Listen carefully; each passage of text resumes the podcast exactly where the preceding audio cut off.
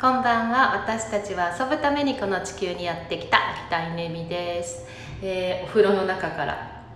お風呂の中でヒマラヤを録音している私の姿を想像しないでください。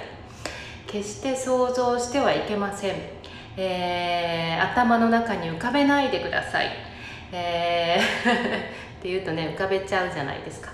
えこれっていうのは私たちの脳は何々しないでくださいっていう、えーと否定文否定命令文っていうのかなを理解できないんですよね。でしちゃうんですよね。だから食べ過ぎないでくださいとか遅刻しないでくださいとか、えーなんとかしないでくださいというのは、えーとその相手の方にそれをしているイメージをしてしまうので、まあ、それが引き寄せられるっていうことが起こりますよっていうことなんですね。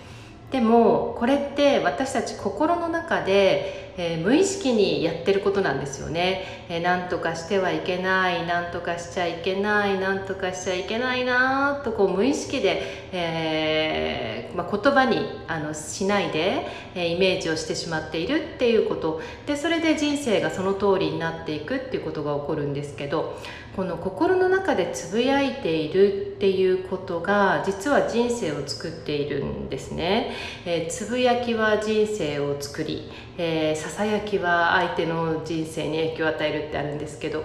えーっとこのねつぶやきを真似るとだからうまくいってる人のつぶやきを真似ると,、えーっとすごく自分の人生もうまくいくっていうことがあるんですけど、えーそのためにいいのは、まあ、このヒマラヤ一つにはこうつぶやくように喋ってる人たち自分の心の中にあることを、えーまあ、つぶやくように喋っているようなヒマラヤを聞く。それも、えーうまくいっている人の幸せに生きている人の、えーヒマラヤを聞くっていうのはすごく有効だと思うしあとツイッターとかですね。ツイッターってまさにこうつぶやきっていう、えーまあ、そういう意味だと思うんですけど、えーツイートするっていうこうねつぶやくっていうのを、えーずっとと追っかけながら聞いてるとそうするとその人のつぶやきっていうのが見えてきますよね。でそれ聞き続けているうちにだんだん自分の中にインストールされていって、えーそのつぶやきを真似るようになっていくんですよね。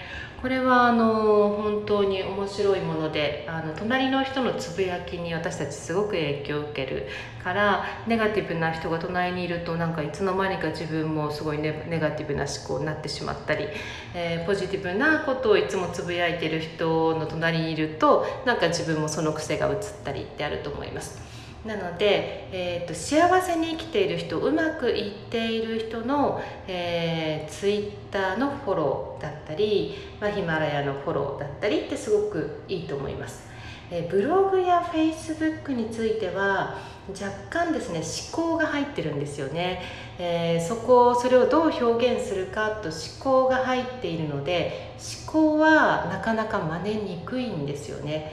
うん、なのでつぶやきの方が真似しやすいと思います。ということで、えーとそんな、えー、ツイッターとか探してみてください。